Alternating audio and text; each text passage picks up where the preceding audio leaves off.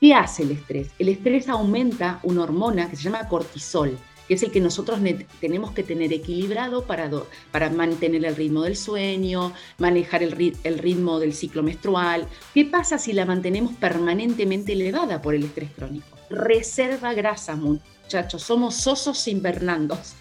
Entonces ahí, entonces también de ahí depende su humor, su humor, sus ganas de hacer ejercicio, no, porque se sienten más cansados, sus, ritmos evacuatorios, o sea, Ojo que hay muchas, hoy está pesando 100 kilos menos y es una persona que puede teletrabajar. Muy buenos días, bienvenidos al Círculo de los Valientes.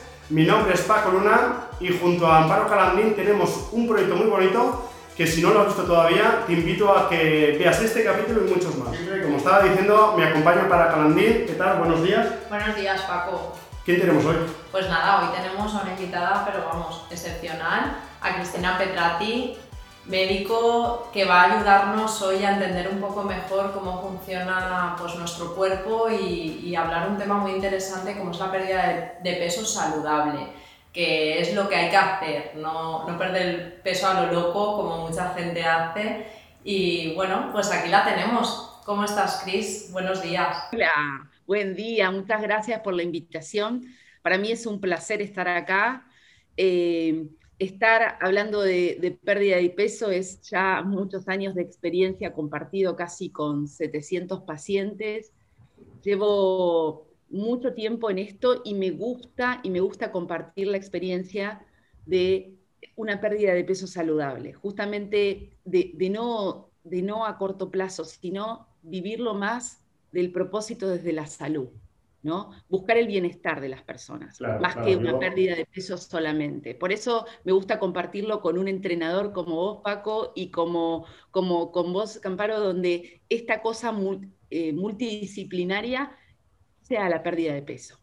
Creo que no es solo hablar un médico de nutrición, sino tiene que haber una parte psicológica importante sosteniendo el tratamiento y un entrenador físico. Creo que este es la tríada perfecta para poder hablar de pérdida de peso. No puedo estar más de acuerdo. Y además luchar contra todo, toda esa bueno, pues, negocio, ¿no? Donde juegan con, con, la ansiedad y la necesidad de las personas de verse mejor al espejo, donde buscan un resultado inmediato y donde les venden eh, pues algo rápido, eh, con poco esfuerzo, que luego el problema es que nos vienen clientes, que seguro que estás de acuerdo conmigo aquí, con, con peores problemas que el inicial en base a todas estas experiencias. De todos modos, también es cierto que todo esto lo vamos a hablar durante la entrevista, ¿verdad, Amparo? Eh, eh, ¿Qué factores son los importantes para, para, para perder peso? Bueno, primero, eh, creo que cuando yo tengo consultas, lo primero que hacemos es que la persona acepte que está con aumento de peso, con sobrepeso o aumento de peso. Hoy, hoy la última estadística de la Sociedad Española de Obesidad habla que los españoles están en un 53%, que es más de la mitad de, entre sobrepeso y obesidad. Pero no todo el mundo acepta que está eh, con sobrepeso o obeso y no viene a la consulta. De hecho, hay una franja entre los 18 y los 30 que hoy es el problema, porque no consultan hoy van a las redes sociales y se quedan con un, youtuber y, solamente y siguen esos métodos y siguen esas maneras de adelgazamiento y después me llegan a mí ya con problemas metabólicos porque ya sobrepasaron todo tipo de dietas restrictivas quizás o, no, no saludables y es ahí donde está el problema. Entonces creo que esto, para perder peso, lo más importante es hacer una dieta equilibrada y sana, donde no se pierda solo grasa, sino que se sostenga la masa muscular, que es la, que nos sostiene la calidad de vida y el bienestar, porque ya se sabe que cuando uno tiene arriba del 40% de masa muscular, eh, es un, un artículo que se escribió en Harvard, la persona es saludable. Por eso hay abuelitos que vemos de 80, 90, 100 años y dice, ¿cómo vive 10, 100 eh, años? Porque se hizo un estudio y esas personas tienen por arriba del 40% de masa muscular. Entonces ya sabemos que ese es un índice de bienestar. Más allá de obsesionarnos con bajar grasa, músculo, lo que sea, uno emagrece, lógico, pero hay que sostener la masa muscular con nutrientes. Los nutrientes es una dieta equilibrada. Y hoy se sabe a nivel mundial que la dieta más equilibrada para llevar es la dieta mediterránea, que contiene lácteos, eh, pescados, eh, cinco piezas de fruta, cinco piezas de verdura. Está bien que hay un tema cultural en España y en el mundo donde cada uno adapta, se adapta a su gusto. Y uno dice, no, a mí me gusta hacer solo comer vegetales, solo comer. Bueno, hay que saber equilibrar todos los demás nutrientes para no perder ni vitaminas ni minerales en una dieta vegana, vegetariana, lo que sea. Lo que sí yo no estoy de acuerdo cuando uno tiene que bajar tantos kilos es hacer estas dietas keto o ceto donde son agresivas y no son sostenibles en el tiempo. Entonces, cuando uno quiere lograr a largo, a largo tiempo las dietas, lo ideal es enseñarle a cambiar hábitos. Entonces, para cambiar hábitos hay que instaurar conductas de cinco comidas al día, tomar tres litros de agua. Entonces, no puedo decir 12 horas ayuno, porque eso no es lo habitual que va a poder sostener la persona en el tiempo. Yo me he ido con el tema de modas, ¿no? más que alguna dieta en concreto, son modas. El tema de ayunos. Claro, yo me encontré con gente que hace ayunos de 12 horas y lo que no se ha comido en 12 horas duplica la ingesta cuando va a la que le toca. Entonces, si no tienes un control, yo creo que, como tú bien dices, se trata de educar. Aquí no se trata de que vayas a un profesional y haga lo que te diga, sino que además te eduque, te enseñe cómo debes y por qué debes. ¿Qué, qué va a pasar cuando tú haces una dieta de moda o un efecto milagro a medio plazo? Te va a llevar a un problema seguramente peor porque no solamente empezamos a empeorar la situación física, sino la emocional, ¿no? Ese, esa, esa, experiencia de fracaso, de yo no puedo, yo tengo que tener algún problema, ¿sabes? Empiezan las creencias limitantes, que ahí es donde nuestra queridísima Amparo nos ayuda, ¿sabes? La verdad es que nos ayuda muchísimo. Y has dicho una cosa muy importante y yo quiero dar un poquito de matiz aquí, el tema de eh, la musculatura. Uno de los primeros em, errores que piensa la gente, cuando yo le digo a alguien que es fundamental tener una masa magra, una musculatura, funcional, no solo funcional, sino que además pues, que tengamos la mayor cantidad de músculo posible, sobre todo porque creamos un gasto metabólico mayor diario, tenemos un metabolismo basal más alto. porque esto también pasa, y Amparo lo va a poder describir mejor, por un tema de imagen y manifestación corporal. La, la, persona que está buscando identificarse probablemente con un referente externo, que quiero estar así como tal persona porque no es que algo que desee y, quizás no es algo que pueda lograr tampoco, porque genéticamente todos tenemos, les cuento, en nuestra célula cuál va a ser nuestro mayor masa muscular. Nos vamos a parecer probablemente a mamá y a papá, que es lo que no queremos, pero es lo que hacia dónde vamos. ¿Que ¿De qué va a depender el desarrollo de esa masa muscular? ¿Va a tener más menos cuadraditos en la panza o más menos michelina al costado? Va a depender de hacer una dieta equilibrada y hacer ejercicio de fuerza. Pero eso, bueno, vos lo describirás mejor, pero como nosotros como médicos, a veces en una consulta de 20, 30 minutos como médicos nutricionistas, no tenemos el tiempo suficiente para ponernos a reeducar a esa persona. Entonces damos órdenes prescribimos, entonces no nos tomamos el tiempo. Por eso creo que lo ideal es decir, bueno, mira, yo te prescribo esto desde lo metabólico. Ahora consulta al psicólogo, empezá a ver qué te pasa, para qué lo haces, por qué lo haces, y anda a ver a tu entrenador físico para que te haga una rutina de ejercicio para ganar esta determinada masa muscular. Eso sería el ideal, el ideal de la pérdida de peso. Es hacia donde yo apunto, que quizás lo hago con un grupo más reducido de personas, pero no estoy en la seguridad social atendiendo cada 20 minutos. Entonces, esa es, es, lo que vos decís un poco la queja o lo que vemos. Entonces, ¿quién nos gana de mano? A los médicos profesionales que hacemos esto. Y el youtuber que te cuenta en cinco minutos la dieta mágica y logras resultados. Y como el ser humano es inmediatista y lo quiere ya y lo logra y lo tiene, el tema es gente que no se sostiene, no se sostiene el hábito a largo plazo. Entonces no se cambia la calidad de vida. ¿Y cuando me lo planteo? A los 60, cuando ya me quebré, la, me fracturé la muñeca, porque tengo el famoso putocoles de falta de vitamina D, de haber hecho toda mi vida una dieta restrictiva, que es lo que yo recibo. Que cuando ya pasaron todas tus enfermedades metabólicas sostenidas en el tiempo por no haber hecho una dieta equilibrada cuando tenía 30, 40, 50. O también me pasa la adolescente que empezó a menstruar, que empezó a ir al, que, ni siquiera consultó al ginecólogo y empieza con esa dieta hiperrestrictiva, solo comer lechuga, operación bikini, y claro, lleva tres meses sin menstruar y después vienen todos los trastornos de fertilidad por estos trastornos de conducta alimentaria. Porque además de estas consecuencias que tú estás comentando, Cris, ¿qué, ¿qué, otras consecuencias podemos encontrar por, dos cosas, ¿vale? Por esas dietas milagro restrictivas que generan déficits y también qué consecuencias tiene eh, el estar con sobrepeso, ¿no? Porque es un poco también el tema, el tema principal. Sí, el tema hoy son las enfermedades metabólicas. Hoy, hoy uno no se enferma de hipertensión, de diabetes, de, apneas del sueño. Hoy uno se enferma de obesidad. La obesidad es una enfermedad. Entonces, a partir de que uno entienda que la obesidad es una enfermedad, empieza a aceptar que está gordo y tiene presión alta, está gordo y tiene aumento de la glucosa en sangre. Entonces te dice, no, pero yo tengo la glucosa normal. Claro, pero hay determinados parámetros químicos que los médicos medimos que no es solo la glucosa en sangre. Ya es como que avanzó mucho más la medicina. Entonces uno ya tiene parámetros. Después las vitaminas, la vitamina D, la C, la que tanto se puso de moda ahora, pero en realidad porque tiene que ver con la inmunidad antitumoral, anti, que es la vitamina D, en sangre hay un determinado parámetro que protege el endotelio vascular.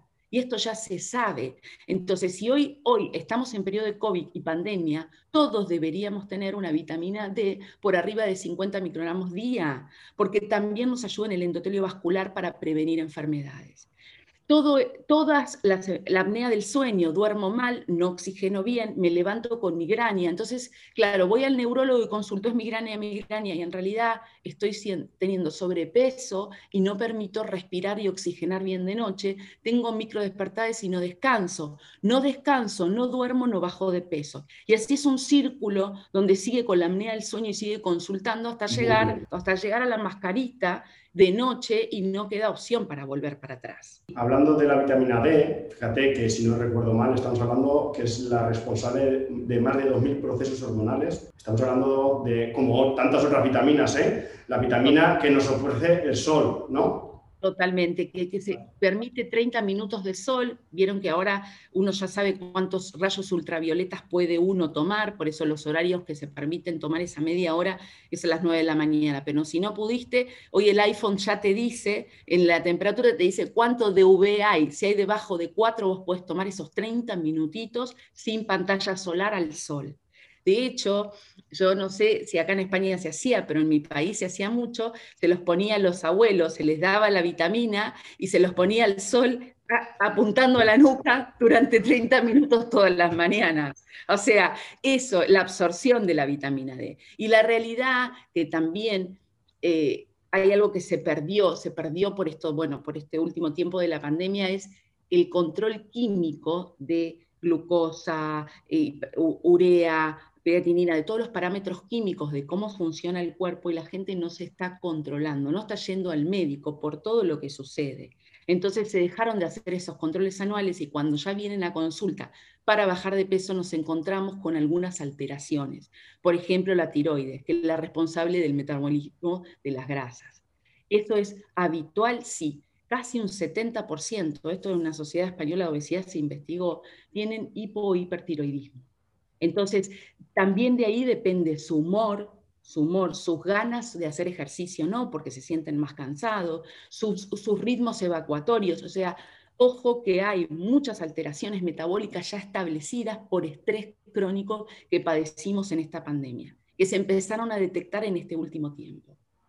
Entonces, la pérdida de peso va acompañada quizás con una prescripción previa, de, consulten, consulten al médico antes, háganse su chequeo. Por supuesto. Vamos a ver dónde estamos, eh, ser conscientes en qué punto estamos para poder saber a dónde tenemos que ir. No empecemos a hacer cosas, además yo lo digo mucho, si tú tienes que perder, yo tengo muchos clientes que le han ayudado a perder 30, 40, 50 kilos, pero lo importante no es la foto y el, el delante y el después, lo importante es que hemos aprendido durante todo ese proceso. Que es lo que nos va a llevar a que cuando estemos en un rango de peso saludable, con una composición saludable, hablando grasa músculo, eh, entendamos que eso se va a poder mantener el tiempo porque hemos aprendido. Hemos entendido por qué tenemos que tener esos hábitos y por qué tienen que durar el tiempo. Exactamente. Creo que los procesos es algo que nadie le gusta transitar, porque a veces sentimos dolor, bronca, enojo, ¿no? Desde la aceptación al pasarlo. Y ese proceso es el que me termina en realidad enseñando el hábito. ¿sí? Yo, yo algo que lo remarco mucho es, el hábito no se construye en 33 días y mágicamente lo tengo, no, no, tenés que pasar los 33 días, pero esos primeros 33 construir una disciplina en actitud, hacerlo y repetirlo todos los días. No es dos días sí, tres días no, dos días, o sea, hay que hacerlo todos los días, por ejemplo, ejercicio, elegir comer saludable, eh, eh, manejar y gestionar tus emociones. Cuando uno puede eso repetirlo en el tiempo, está pasando por ese proceso y logra construir o transformar ese hábito. Pero recién ahí se cambia. Estamos hablando de un perfil de paciente que muchas veces creo que acude a ti tarde, estoy de acuerdo contigo. Estoy súper de acuerdo en que creo que somos la triada perfecta para un paciente con sobrepeso, porque al final es importante esa parte nutricional, pero también es muy importante la parte física y la parte mental o emocional. Pero muchas veces no son conscientes de eso, ¿no? Entonces, ¿Cómo a un paciente, os pregunto a los dos, cómo a un paciente con sobrepeso que quizás tiene una vida muy, muy sedentaria, puedes iniciarlo en hacer deporte, ¿no? O darle la, la importancia que tiene. Bueno, pues si hablamos de deporte o ejercicio, para ser más exactos, ¿vale? Podemos hablar en algún momento de las diferencias, ¿no? Entre el deporte, ejercicio y demás. Eh, hombre, yo lo primero que hago siempre es, eh, junto con profesionales como Cristina, obviamente Amparo, eh, prescribimos si esa persona sabe cómo está a nivel estructural y fisiológico. Es decir, no es lo mismo una persona hipertensa que diabética, que no tenga nada, ¿vale? Aún padeciendo obesidad, puede ser que no tenga de momento nada, ¿vale? Pero bueno, primero saber ese contexto. Y segundo, conocer a esa persona. Es decir, claro, si para ella, por ejemplo, yo tengo dos perfiles. Si yo una persona la pongo a hacer un trabajo de alta intensidad, que aunque tenga, nos digan los estudios que tengamos un, resultado eficiente, ¿no? Pero esa persona llegar a tolerar esa intensidad puede hacerle rechazar el ejercicio. Sin embargo, si le ayudo a través de dar un buen paseo, que lo haga con una amiga, que lo haga incluso conmigo, a lo mejor tiene más aceptación. Entonces, lo primero es hacer que se mueva. Y hay infinidad de opciones. ¿Ok? Yo imagino que tú a lo mejor a la hora de prescribir el ejercicio lo mismo, yo lo que hago es, primero cuando llega le hago una analítica siempre, normalmente, o la tiene previa, lo, charlamos juntos, y lo que hago es esto de explicarle para qué y por qué tendría que hacer los beneficios de la actividad física. Porque no tiene que ver quizás con perder peso. Le empiezo a explicar por qué hay que perder grasa. Y le cuento y le muestro muchos videos que tengo de esa grasa parda abdominal, todos los desastres que trae a nivel metabólico. Entonces, cuando les muestro el video, dice, ah, entonces mañana con caminar ya es suficiente. Claro que sí. Empezá con pequeñas cosas, 30 minutos al día de caminata. Y después al otro día le digo, bueno, empecé a hacer este poquitito de fuerza y este poquitito de fuerza. Y yo misma me creé un montón de videos en YouTube míos, de ejercicios para la obesidad sin nada, con una sillita, con la pared. A ver, como motivando que si yo lo hago, vos también podés y que no importa que tengas 120 kilos encima, porque si hay algo que es mágico, como yo siempre digo, es empezar a flotar en la pileta porque ahí no se te lesiona nada y está en la piscina, está buenísimo porque flotás y no te lesionas. Entonces muchas veces empiezo con la natación y los motivo para que empiecen a nadar, caminen y naden, caminen y naden. Cuando ya ellos empiezan a bajar y ellos mismos se notan más ágil, ahí digo, bueno, es el momento de ir a contratar a un entrenador y que te dé toda una rutina de ejercicios. Pero es más, es como que de a poquito se van automotivando solos. Ahí está, ahí está. Fíjate una cosa, has dicho una cosa muy importante y es que la grasa en la zona media es muy insalubre. O sea, mucho más que otras zonas localizadas, es muy insalubre. Hay que intentar evitarlo en la medida de lo posible. Segundo, correcto, primero empieza a moverte. Por supuesto, todo lo que sea actividad, andar y demás. Y no verlo como una herramienta simplemente para perder peso. El ejercicio yo siempre grito en voz alta, que es mucho más que una herramienta para perder peso, donde te va a aportar un bienestar inmediato. Es decir, tú haces ejercicio, cualquier actividad física, e inmediatamente te vas a encontrar, tu estado de ánimo va a ser mejor. Segundo, vas a descansar mejor.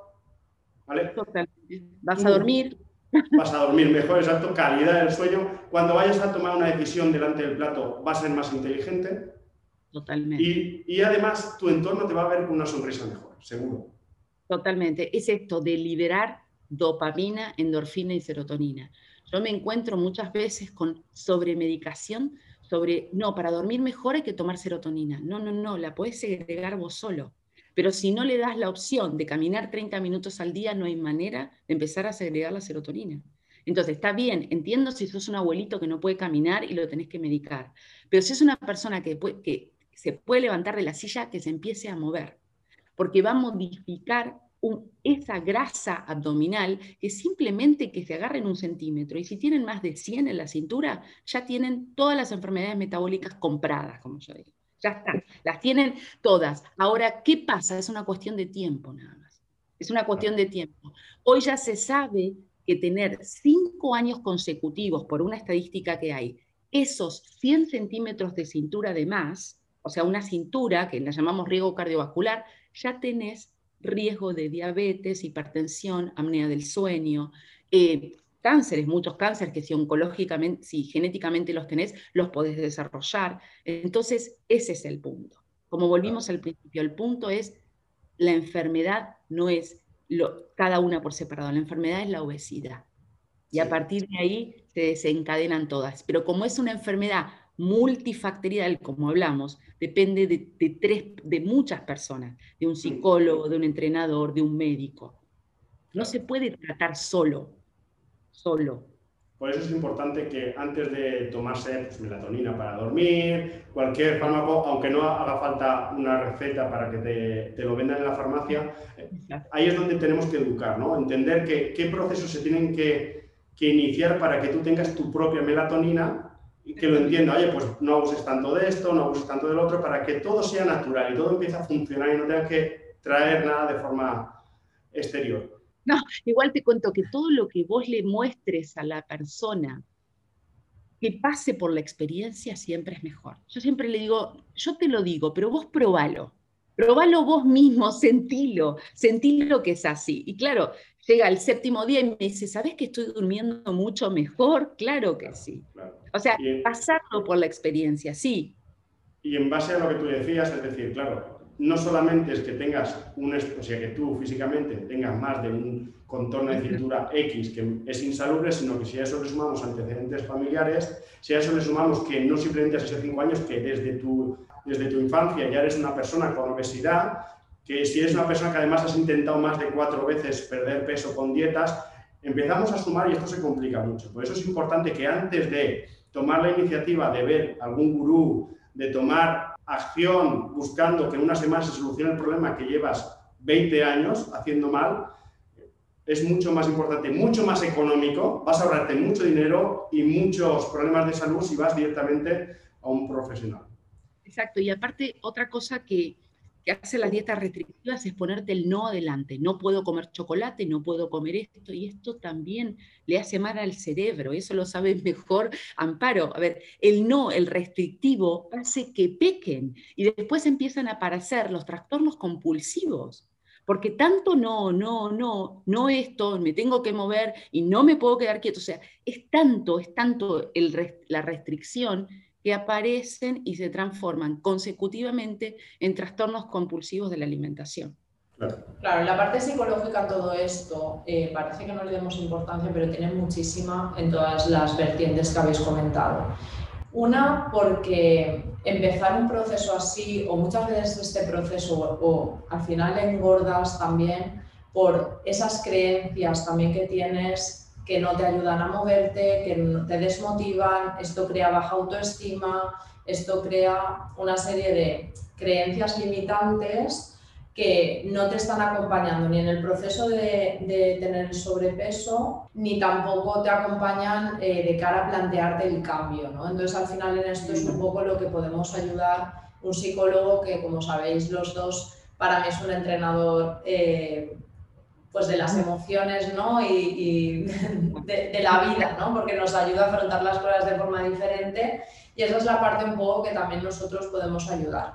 Porque esas creencias limitantes muchas veces nos llevan a eso, a, no movernos, a no confiar, a tener ya etiquetas con nosotros mismos de que no podemos crear estos cambios, cuando realmente sí que puedo y a veces las personas entran en un victimismo, en un autosabotaje que no les ayuda a mover. Y luego ya, por lo que tú estás diciendo, ¿no? esas eh, dietas restrictivas o esa forma de enfocar en la pérdida de peso, que muchas veces es por, eh, no sé si ignorancia o por, pues eso, ¿no? De pensar, pues no voy a poder comer cosas, va a ser un rollo, eh, qué, mal, ¿no? O sea, qué mal plantearme... Una cosa que me encontré yo con, bueno, para mí el, colaborar con un psicólogo fue el, un antes y un después, porque al final nos tienen a los entrenadores como motivadores, ¿no? Y parece que, que es que si no me motiva Paco, yo puedo ser un gran motivador, por supuesto, te puedo motivar, pero al final hay creencias como, no voy a poder, fíjate qué cosas, ¿eh? y pasa mucho, ¿eh?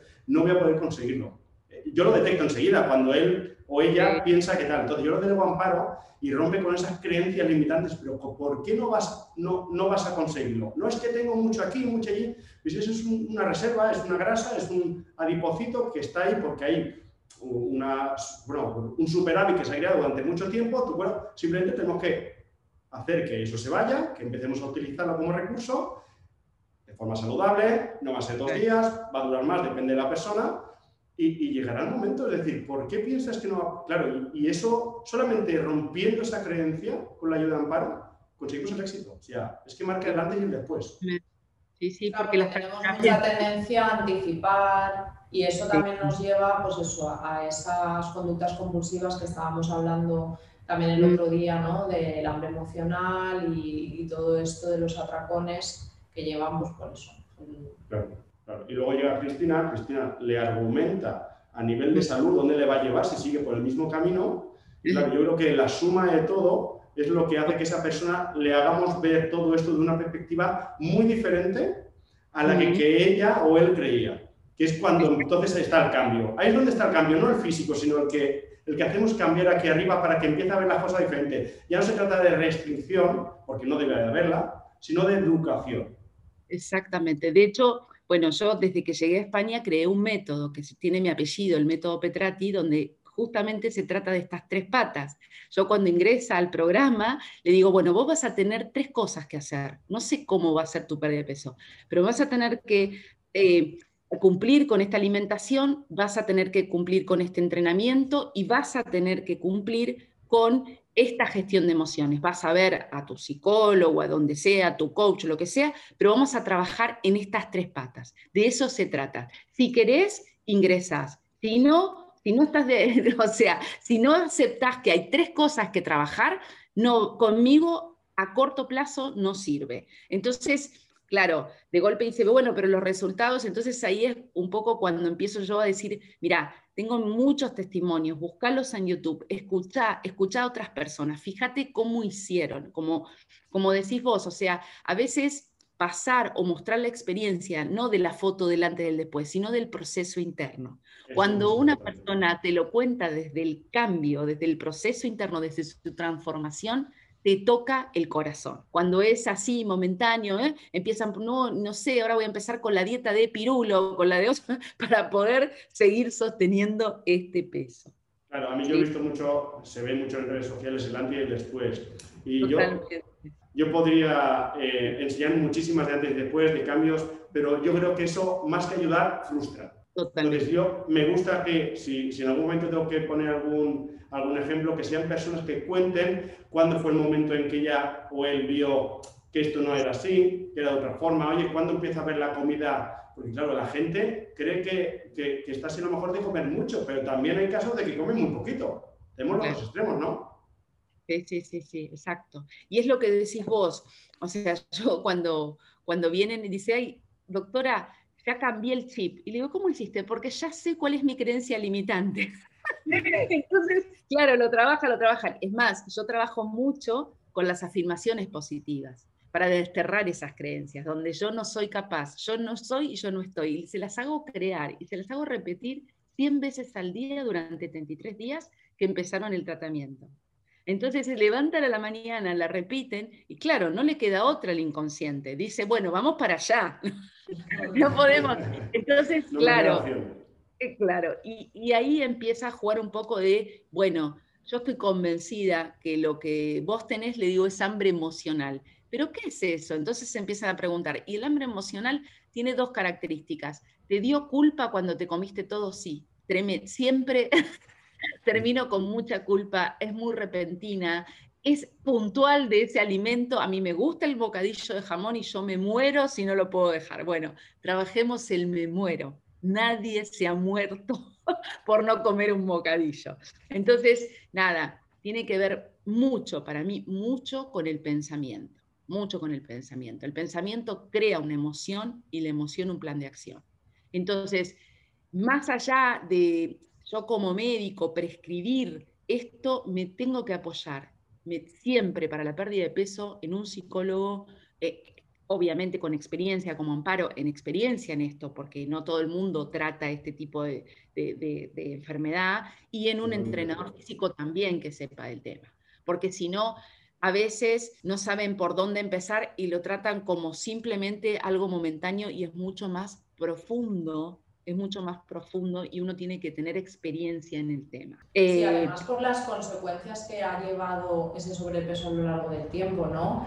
Eh, a veces a las personas les ha creado una baja autoestima, una inseguridad en sí mismos, una pérdida de oportunidades, que también hay que trabajar porque también actúan como limitantes a la hora de dar ese cambio. Y sobre todo esa etiqueta que a veces tienen de que no lo voy a conseguir, o sea, no me visualizo esbelto o esbelta, o sea, es que no me imagino. Eh, entonces, como si no me imagino, ya tenemos ahí claro, un máximo. Si no crees tú mismo que puedes conseguirlo, ¿Para qué has sido un profesional? Y el profesional te va a educar. No quieres, pero muchas veces eh, os pasará los tres, porque a mí también me pasa que la persona busca que le soluciones la papeleta, ¿no? Y buscan pues esa eh, varita mágica que a mí me encantaría sacar más de una vez, pero la realidad es que no existe, ¿no? Viene a, a la desesperada de, mira, yo siento esto, quiero que lo cambies, ¿no? Y no, yo te voy a enseñar las herramientas, igual que Cristina las suyas, tú las tuyas, pero la persona es la que tiene que generar ese esfuerzo. Esto, pasa mucho, ¿eh? Yo, claro, al final, una profesionales con experiencia como nosotros y demás, empiezan a llegar eh, casos donde han oído buenas referencias y piensas que va a llegar allí, de pronto voy a hacer yo, ¡pam! Va a cambiar, no, pues el primer día yo suelo poner en el sitio, para eso es tan importante una buena entrevista para entender esa persona en qué, en qué momento está, qué relación tiene con la comida, con el ejercicio, su entorno, ¿vale? Y para saber cómo vamos a poder ayudarle, si vamos a poder ayudarle, cuidado, porque a lo mejor directamente tiene que ir a Cristina o tiene que ir a Amparo primero antes de empezar a... De hecho, eh, tocó el punto, eh, el punto fundamental, eh, Amparo, esto de tener tu propio compromiso y responsabilidad. De hecho, yo adopté, Amparo, desde, desde, nuestra, desde nuestro programa El Reto, esa nota que dice que voy a comprometerme a comer saludable y hacer ejercicio durante 33 días para poder bajar de peso. Les hago firmar una nota de compromiso y se las hago regalar a los familiares o, amigos o con quien se comprometan para que ese compromiso pase a ser una responsabilidad proactiva. Porque si no, siempre la culpa la tiene el profesional, siempre la tiene el de afuera. Entonces siempre le digo, vas a ser gordo, vas a ser, no es que, eh, no, no vas a ser, estás gordo, no lo sos. Entonces, ¿de qué va a depender bajar de peso? De tu compromiso y tu responsabilidad pero se lo repito y se lo repito. No depende de otro eso, lo hago responsable de la actitud permanente, pero para eso hay que estar consciente día a día, estar presente y viviendo en el aquí y en el ahora, claro. Eso es importante, ¿eh? quien, quien, sea consciente que padece sobrepeso o obesidad, padece, ¿vale? No es un sobrepeso, perdón, no no es un obeso, ¿vale? Que la gente cree que la obesidad es simplemente porque esa persona come mal y ya está. Hay muchísimos factores que influyen en esto y esa persona te puedo garantizar que no está así porque quiere. hay muchos factores que influyen en esto y por eso los diferentes profesionales deben de darle herramientas para entender, porque claro, esa persona sabe perfectamente lo que es una manzana y lo que es una magdalena y lo que es lo que tiene que comer. ¿vale? O aunque no lo sepa, si quiere lo puede aprender. Pero la clave es por qué no toma esas buenas decisiones, ¿sabes? Es donde esa emoción, que a lo mejor no hay un equilibrio emocional, es el que no le ayuda a poder ser constante y comprometerse consigo mismo.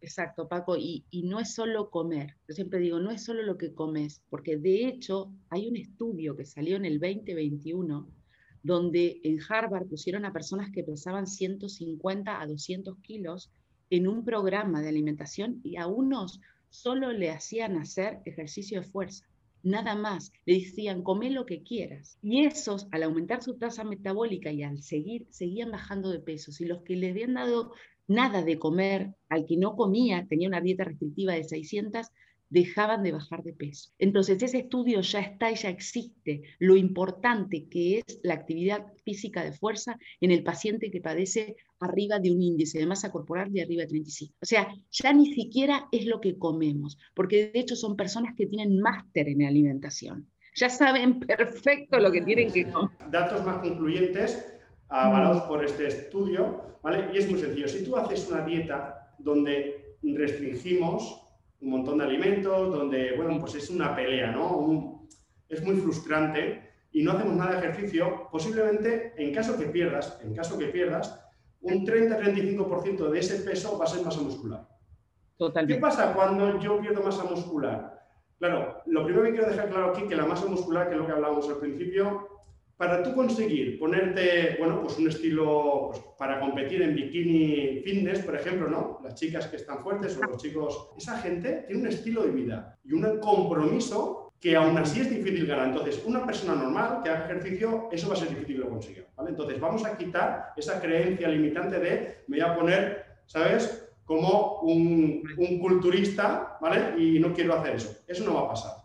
Segundo, cuando menos masa muscular tengamos, nuestro metabolismo basal va a ser más poquito. ¿Qué pasa? Cada vez que yo gane un kilo de peso de masa muscular, voy a ser mucho más eficiente para consumir recursos energéticos como la grasa. Qué guay sería si yo hago un entrenamiento de fuerza donde voy a ser más eficiente a la hora de quitarme esa grasita siempre que creemos un déficit energético con la alimentación, ¿vale? Pero es que además voy a ser más funcional. Voy a poder levantarme del sofá sin pedir una grúa voy a poder subir escaleras, voy a ser más eficiente a nivel funcional y encima mi composición, si buscas una estética, va a ser infinitamente mejor que si no lo haces. ¿eh? Paco, y encima vas a tener un índice muy bajo de padecer enfermedades metabólicas, como la diabetes, la hipertensión, o sea, todo eso va a ir desapareciendo y es difícil que se exprese tanto epigenéticamente como genéticamente. Porque si tenemos un 30%, ya se sabe, porque la nutrigenética investigó cuánto hay de que si yo tengo el gen de la obesidad lo voy a tener toda mi vida. No, solo hay un 30%. Lo tenés, pero el 70% es epigenética. Por lo tanto, no lo vas a desarrollar si cambias de actitud y de estilo de vida. La actitud, muy bien, muy bien. La actitud es fundamental. Totalmente. Entonces, una pregunta que a mí se me, me, viene a la cabeza y mucha gente piensa, y creo que estaría muy bien eh, responderla, que es, ¿el estrés engorda? Sí, y tiene que ver con lo que charlamos, que es más, el ejemplo eh, eh, gráfico es el que estamos viviendo en pandemia. Vivimos en estrés crónico por toda la incertidumbre que vivimos, la ansiedad permanente. ¿Qué hace el estrés? El estrés aumenta una hormona que se llama cortisol, que es el que nosotros tenemos que tener equilibrado para, para mantener el ritmo del sueño, manejar el, el, ritmo del ciclo menstrual, bueno, y diferentes ciclos hormonales que pasan a través de esta hormona. ¿Qué pasa si la mantenemos permanentemente elevada por el estrés crónico? Reserva grasa, muchachos, somos sosos invernandos.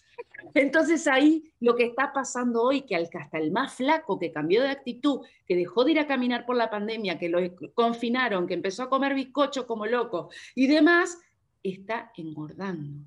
Entonces, sí, claro que el estrés engorda. El estrés engorda por todos los procesos metabólicos encargados de este juego hormonal, que también de qué depende? De la actividad física.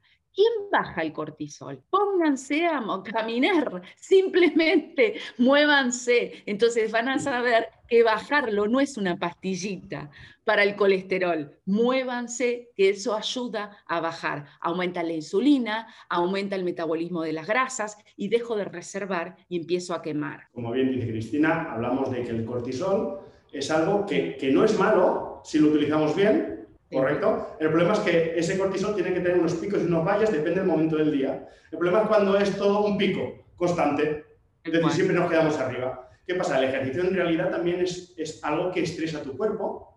Lo que pasa es que es un estrés controlado, digamos. ¿Dónde está la clave? Ese estrés, aplicar la dosis adecuada. Por eso la gente yo digo, mira, si es poco estrés, a nivel de ejercicio algo, ¿vale? Eh, no hace mucho. Si me paso y creo una sobredosis, es un sobreestrés, ¿vale? Si aplicamos la dosis adecuada, es correcto. Pero es que además ese estrés nos lleva a crear pues no, esa liberación de dopamina, serotonina, ¿sabes? Que nos va a hacer bien y va a gestionar ese estrés a nivel eh, de ansiedad, ¿no? Que tenemos por nuestras responsabilidades personales y laborales. Y te digo mucho más, la gente tiene un problema, es que no entiende que el descanso es tan importante como el entrenamiento en sí, o el día en sí. ¿Por qué? Porque las cosas que todo se va a llevar a cabo en el momento que tú, después de crear ese estímulo, por ejemplo, con el ejercicio, cuando estés reposando, cuando estés descansando es cuando se va a cumplir, eh, vamos a cerrar el círculo de lo bien que te va a sentar todo. que se van a producir los cambios. Me estoy acordando de un caso, un testimonio que tengo de un señor que era un CEO de una empresa muy importante, no la voy a nombrar, pero que él, él viajaba en avión todos los días por medio, tenía un vuelo en un avión, lo cual él se alimentaba con entre las viandas de, digo viandas a las del avión, las cosas, eso lo que comía y después devoraba cuando llegaba a la reunión de trabajo porque no dormía, tenía jet lag, no descansaba, entonces no dormir, el nivel de estrés que llevaba y demás le hizo poner un montón de kilos encima. ¿Y qué pasó? No, no podía cambiar por su empresa este nivel de vida, entonces llegaba muerto, el entrenador tenía dinero para pagar el entrenador, lo esperaba, podía hacer 10 minutos de cinta y no podía más del sueño, entonces se tenía que medicar para dormir y así iba en un círculo virtuoso de un estrés crónico que lo llevó a dónde? A un infarto de miocardio. Entonces, digo que obvio que el estrés, por más que, lo quieramos gestionar o controlar, porque él tenía todo, las personas que los estaban rodeando para poder organizarse y ordenarse en cambiar el hábito, nada, no lo terminaba de gestionar ni siquiera emocionalmente. ¿Qué hizo? Suspendió, se fue, después, obviamente el, freno fue el infarto y dijo, tengo que cambiar de estilo de vida, porque ya empezó la rehabilitación cardiovascular y demás. Hoy está pesando 100 kilos menos y es una persona que puede teletrabajar, que puede estar más tranquilo, que empezó a gestionar. Claro, ya no, ya, no, ya no es él el que viaja, un poco fue la pandemia que le puso el freno, lo cual lo que quiero decir que eso ayudó a ordenarse, ayudó a gestionar y empezó a cambiar de estilo de vida. Es un perfil de cliente que a mí me llega habitualmente, que es el, bueno, pues el empresario, ¿no? el gran ejecutivo, que tiene unas exigencias desorbitadas que eso son comidas de empresa, cenas de empresa, viaje. Entonces, para darle una pauta de alimentación, yo, por ejemplo, les creo un kit, una bolsa pequeñita, unos ejercicios que yo les enseño en sala, de forma que en cualquier hotel, en cualquier habitación pueden llevarlo a cabo. Y es una dosis necesaria, porque ellos saben que si lo hacen cada día, que yo les diga, ellos van a combatir y eh, por, por lo menos suavizar esa ansiedad, ese estrés que le provoca sus responsabilidades laborales. Y es la forma bueno, por supuesto, lo primero que le digo es que en cuanto pueda cambien de trabajo. Pero claro, sé, sé, que es difícil, entonces intentamos darle herramientas para, que, para que el ejercicio pues, ayude a gestionar ese estrés. Claro, yo creo que el estrés se engorda de las dos maneras que habéis dicho. ¿vale? De forma interna, es decir, el tener estrés o el estar sometidos a un, nivel, a un estilo de vida eh, de, de, falta de autocuidado, muy agitado, muy acelerado, eh, nos lleva internamente a desequilibrarnos a nivel pues, de diferentes sustancias químicas que nos ayudan a, estar mejor, pero también lo que estábamos hablando hace un momento de a nivel conductual, ¿no? O sea, el estar estresados, el tener esa ansiedad, no saber gestionarla, también nos lleva a engordar por el exceso o por los atracones, ¿no? Que algunas veces eh, las personas eh, generan, que al final se convierte en lo que hemos hablado, pinceladas. Y creo que es un tema muy interesante y que los tres también podemos aportar mucho valor, como es el hambre emocional. Eh, ¿Por qué se produce? Lo has comentado ya, ¿no? Que es un tipo de hambre que la gente puede localizar por esa inmediatez que tiene, esa impulsividad, esa em, ser muy selectiva, ¿no? De que me apetecen alimentos más calóricos, ¿no? Hay gente, yo tengo una, una paciente muy graciosa que, se, que tenía atracones y tenía atracones de la caja de frambuesas, ¿no? Eso no es lo habitual. No, y me he comido la caja de frambuesas, algún sándwich, pero no es lo habitual, ¿no? De normal ya se los pegaba de comida saludable, mm. pero también era demasiado. Pero eh, mucha gente no suele ser por esto, ¿no? Entonces, em, ¿qué les podríamos decir de cómo manejar esa hambre emocional? Que creo que son algunos tips que creo que son muy interesantes. Eh, mira, yo creo que primero que, lo, que empiece a, porque a veces lo niega o no lo ve, como decís vos, la caja de frambuesa le parece la caja de frambuesa. y sin embargo, la medida, ¿no? Empezar a observarse, estar presente en cuánto es la medida de lo que come. Así como vos me contás, yo tenía un paciente que tenía en la puerta una planta de albaricotes, se comía cada hora, se levantaba de la... Entonces, claro, el aumento y el exceso de grasa o de azúcares lo llevaba a engordar igual. El tema es estar presente, estar consciente esto, qué es lo que llevo a la boca todo el tiempo, porque a veces no, no, no lo pueden ver. Y después tener un poco el autocontrol de lo que estoy ingiriendo. Pero para tener el autocontrol tengo que estar muchas veces consciente hasta de lo que respiro, hasta que inspiro y expiro, como yo siempre digo. A ver, es un poco el mindfulness y la meditación, llevar a las personas a ese lugar porque el hecho de vivir en ese bucle, como esto que contamos de los empresarios o muchas personalidades así, te llevas puesto todo, te llevas puesto con lo de la afuera, te comiste todo sin darte cuenta.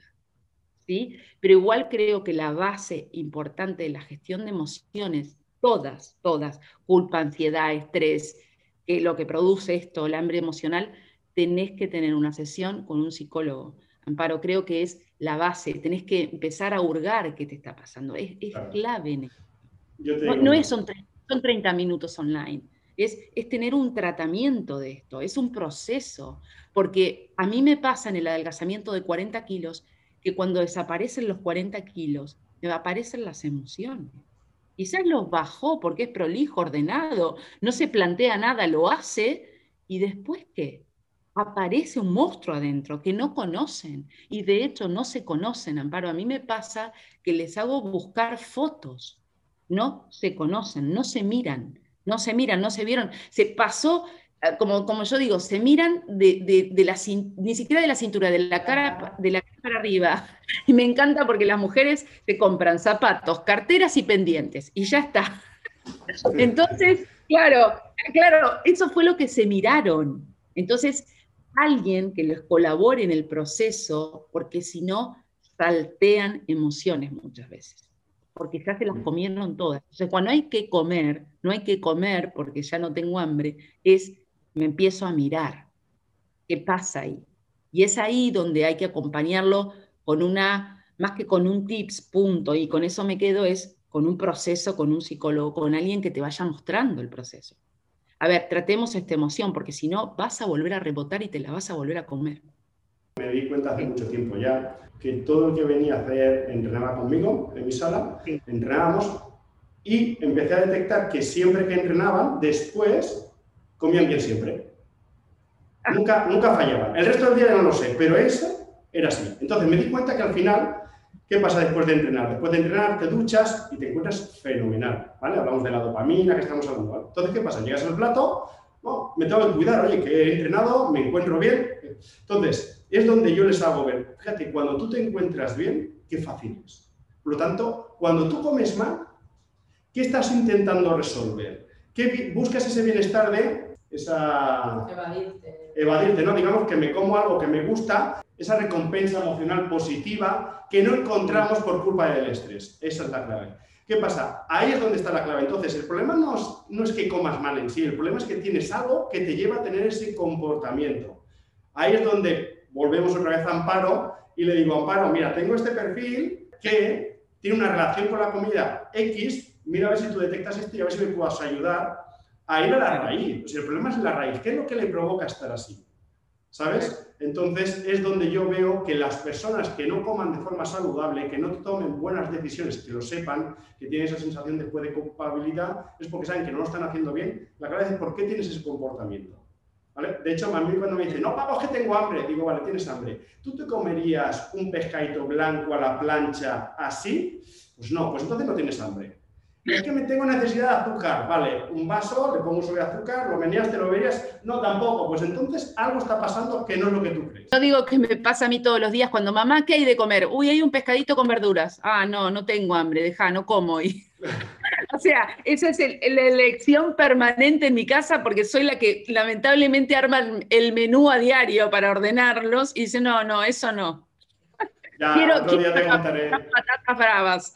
Otro día te contaré que tengamos un poquito más de tiempo. Eh, cómo lo hago con mis peques, con mi niño de 4 y mi niña de 5 años. Ya te contaré. Sí, claro. Os comento lo que puedo del hambre emocional. Creo que estoy de acuerdo con vosotros, pero lo que hay que, que ver es esa base del iceberg, ¿no? O sea, para mí la, el el hambre emocional o la mala gestión de la comida es la punta del iceberg. Bajo hay algunos temas que seguramente esa persona está generándole ese malestar que hace que esté tapando eh, con esa mala alimentación o, esa impulsividad. Entonces, eso es lo que hacemos en, el psicólogo ¿no? o, o en mi trabajo.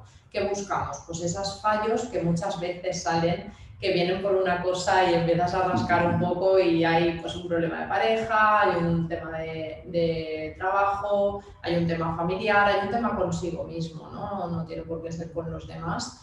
Entonces, cuando tú empiezas a trabajar desde la base, empiezan a cambiar esa, ese, ese, pico, ¿no? O, esos hábitos empiezan a cambiar. Y luego, eh, cuando pasan, porque igual que en los tres procesos que estamos comentando aquí todo el rato, hay picos y es un diente de sierra, ¿no? Al principio el trabajo no va a ir todo el rato para arriba, no va a ir todo el rato bien, ¿no? Hay recaídas o hay días mejores y días peores. Entonces, eh, en esos momentos trabajar mucho esa, esa auto, autodisciplina o ese autocontrol. ¿Cómo? Pues muchas veces no teniendo esos alimentos en casa, ¿no? Eh, porque eso que te sea más difícil conseguirlos va a ayudar mucho a, frenar el impulso. El mindfulness, que lo has comentado antes, eh, funciona muy bien porque al final es como una herramienta de gestión emocional muy importante, el aprender a respirar bien, el aprender a, a parar, a dejar que ese pensamiento se vaya y no engancharte a él. Esto es lo más importante porque entras en bucle, ¿no? De eh, sé que tengo un trozo de pizza en la nevera, eh, la pizza y la pizza y no me lo puedo quitar de la cabeza, ¿no? Esas galletas, ¿no? En bucle y hasta que no me las coma no puedo parar, ¿no? Esto es una excusa que dice mucha gente. Pero si tú aprendes a que, mal rollito que lo llamo yo, te está diciendo esto, pero mm, aprendes a ignorarlo, ¿no? Aprendes a no eh, estar con él y fomentas a buen rollito, ¿no? Y esos argumentos que tienen a favor de haber amparo no, porque sabes que esto es negativo para ti, no te aporta, luego te sientes mal, eh, eso te va a frenar mucho, mucho ese impulso. Y, y, otras herramientas que puedes usar en ese momento que ahí Paco entra y su parte es andar, ¿no? O de, oye, pues me voy a dar una vuelta, me voy a pasear, estímulos nuevos, me hacen no pensar en lo mío, em, hacer algo que me guste hacer en casa, ¿vale? Muchas veces la carencia también es falta de hobbies, falta de entretenimiento. El aburrimiento muchas veces lleva al hambre emocional. ¿Por qué? Porque te das cuenta que hay personas que no tienen demasiados hobbies, demasiadas aficiones, demasiada una vida poco enriquecida y ese poco enriquecimiento vital también nos ayuda muchas veces a, a tener ansiedad y a no y a veces a... La balanza, ¿no? Que esté, sí, la balanza que hablamos siempre de reforzadores y obligaciones, ¿no? O factores estresantes. Si esa balanza está equilibrada, yo voy a tener mucha mejor gestión de, de mi vida y de todas las áreas de ella. En cambio, si está desequilibrada, pues pues cada uno le pega por una cosa, pero hay una carencia emocional que, que de no saber gestionarla de otra manera, porque nadie nos entrena a gestionar nuestras emociones, a ser asertivos, a enfrentarnos a, los miedos. desgraciadamente en este país aún hay cierto tabú de ir al psicólogo, ¿no? no está tan normalizado como en otros países del mundo, pues hace que eh, me lo tenga que gestionar yo porque claro, y a veces no, no, tengo las herramientas, no es porque no sepa, porque nadie me las ha enseñado.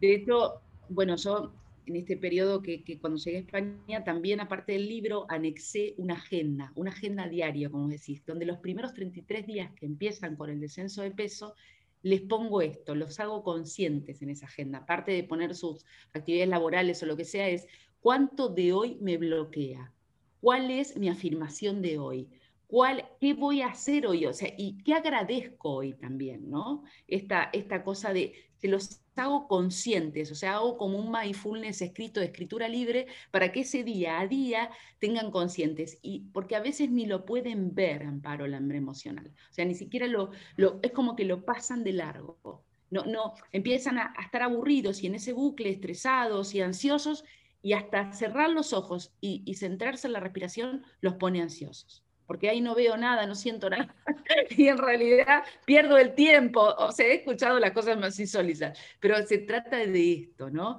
Me, da risa porque a veces entran a la consulta respirando corto, ¿no? Y le digo, pará un minuto, cerrá los ojos, muchas veces empiezo mi sesión así, cerrá los ojos, respira, es que no puedo respirar porque tengo grasa y no puedo. Justamente se trata de eso, el estar consciente, a ver dónde te molesta. Y, no sé si te ha pasado, Paco, que empiezan a bajar de peso y claro, vinieron con, ya bajaron 10, 10, 20 kilos y te dicen, pero tengo panza. Y antes tenías más. O sea, ni siquiera habían percibido su cuerpo físico. Sí, claro. Pierden, la referencia. Mira, y sobre todo aquí aprovecho para, claro, una persona con obesidad, sobre todo, el volumen que tiene, ¿sabes? Eh, es muy grande. Entonces yo me hace mucha gracia cuando veo por las redes sociales, eh, esto va a perder peso. Y hacen un ejercicio que digo, esta persona poco ha trabajado con una persona con obesidad, por sobrepeso, porque ese ejercicio simplemente por la, el volumen, su articulación no puede hacer ese movimiento, no le deja moverse así. Entonces, te das cuenta el que sí que ha trabajado con, con personas de verdad y quien no es un profesional. ¿Sabes? Y eso es muy importante, tienes que adaptar. Una persona con 140, 150 kilos, su movilidad es reducida por su volumen, tienes que adaptar el entrenamiento a ella. Y aprovecho aquí para lanzar un mensaje, creo que va a ser muy práctico para todos, los que quieran mejorar su composición, su pérdida de peso, y es eh, es que ya es algo que yo lo doy por hecho, pero me di cuenta que sigue, ¿no? El tema de hacer abdominales para perder la barriga solamente. Eh, chicos, chicas, eso no pierde peso. De verdad, os lo prometo. Yo me pagan para ayudar a la gente a perder peso y hacer constantemente abdominales no lo hace, ¿vale? Empezar a hacer ejercicios multiarticulares, es decir, que muevas cuanto más músculos mejor y dejar de hacer esa barbaridades porque luego viene gente hecha polvo, básicamente, ¿vale? Entonces, por favor, Sí, no, y de hecho también esto, ¿no? Desmitificar, no, pero hice yoga, ah, no sirve para nada el yoga. Ojo, pilates, yoga, estiramiento, flexibilidad, otra pata del ejercicio. A ver, flexibilidad, no, pero eso no me va a ayudar a perder peso. es una integración de todo, ¿no? Tanto como que te debe pasar a vos el calentamiento. El calentamiento también es importante. A ver. Muy importante, todo suma. La clave es que la gente vieja, esto vale o esto no vale, todo suma. Una sesión de yoga es súper terapéutico, te encuentras contigo mismo, ¿sabes? Es, es genial. ¿Vale? Suma mucho. Yo lo hago, con mi, hija pequeñita en casa, ¿sabes? Lo comparto con ella. Para mí es un ratito que comparto con ella. Es maravilloso. Entonces, hay que empezar a valorar las cosas como son. Cada cosa te puede ayudar más y otras menos, pero la clave es empezar a hacer algo. Bueno, Cristina, un placer estar aquí con nosotros. Eh, creo que hemos aportado mucho valor, eso es lo que esperamos todos. Eh, el placer es mío, gracias por invitarme a esta charla. Realmente me siento eh, que seguro, seguro que aportamos algo, un granito de arena para empezar a hablar de lo multifactorial, de, hablar de esto que es un tratamiento en equipo. No se puede hacer solo. O sea, esto es tres cosas, gestión de emociones, actividad física y eh, la parte médica nutricional. Así que nada, fue un placer estar acá con ustedes. ¿Dónde te podemos encontrar, Cristina? Mire, mira, en realidad mi red social que más arroba Cris Petrati, porque a partir de Instagram yo tengo mi web, está todo ahí. En mi bio está mi web, mi Facebook y demás. Ahí está. tenemos además un, libro maravilloso que vamos a enseñar aquí, ¿de acuerdo? Que lo veréis en su red social, ¿de acuerdo? etiquetaremos a Cristina y de nuevo, también por mi parte, agradecerte muchísimo que estés aquí con nosotros. Nos tienes, como siempre, a tu alcance para cualquier cosa que necesites. Y eh, nada, al resto, a todos, eh, recordaros que estamos en Instagram también. Podéis comentarnos, nos encantaría que sobre este tema que hemos tratado con Cristina nos comentarais qué experiencia habéis tenido, ¿sabes? Sea, sea en la misma publicación o a nivel privado, estamos para ayudaros. Cualquier cosita sería interesante. Y si veis que hay un tema en concreto que hemos tratado que os gustaría profundizar, decirnos, volvemos a invitar a Cristina y volvemos a hacer otro podcast, sin problemas. Gracias. Muchísimas gracias a todos. A Cristina. Gracias a todos. Adiós. Hasta pronto.